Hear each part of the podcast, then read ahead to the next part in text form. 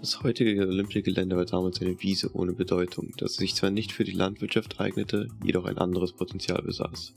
Das Militär entdeckte das ebene Gelände schon sehr früh für sich, als zwischen dem 15. und 18. Jahrhundert anlässlich der Jacobi dort Pferderennen stattfanden, wurde unter Kurfürst Max Emanuel im Jahre 1682 ein riesiges Übungsgelände für das bayerische Heer angesiedelt.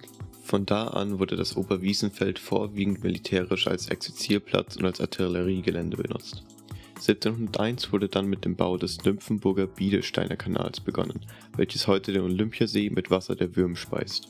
Ende des 19. Jahrhunderts begann nach und nach die sich in Deutschland entwickelnde Luftfahrt auch auf dem Oberwiesenfeld anzusiedeln. Nach dem Ersten Weltkrieg war es Deutschland nur noch erlaubt, zivile Luftfahrt zu betreiben. So wurde ab 1919 auf dem Oberwiesenfeld ein Kurierflugdienst zwischen München, Fürth, Bamberg und Würzburg eingerichtet. Ab 1920 begann der erste regelmäßige Flugverkehr in Bayern.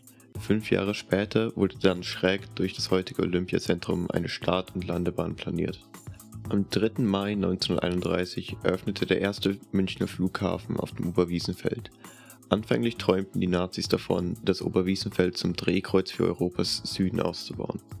1939 änderten sie ihre Pläne und verlegten den gewünschten Großflughafen nach München-Riem, wo sich heute die Messestadt befindet. Nach dem Zweiten Weltkrieg wurde das Oberwiesenfeld vor allem zum Mekka der Sportfliegerei genutzt.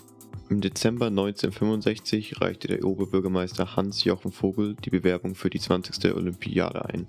Allzu große Erwartungen hatte er jedoch bei der Einrichtung nicht, doch dem IOC gefiel die Bewerbung Münchens so gut, dass sie die bayerische Hauptstadt im April 1966 als Auftragsort für die Olympischen Sommerspiele von 1972 wählten.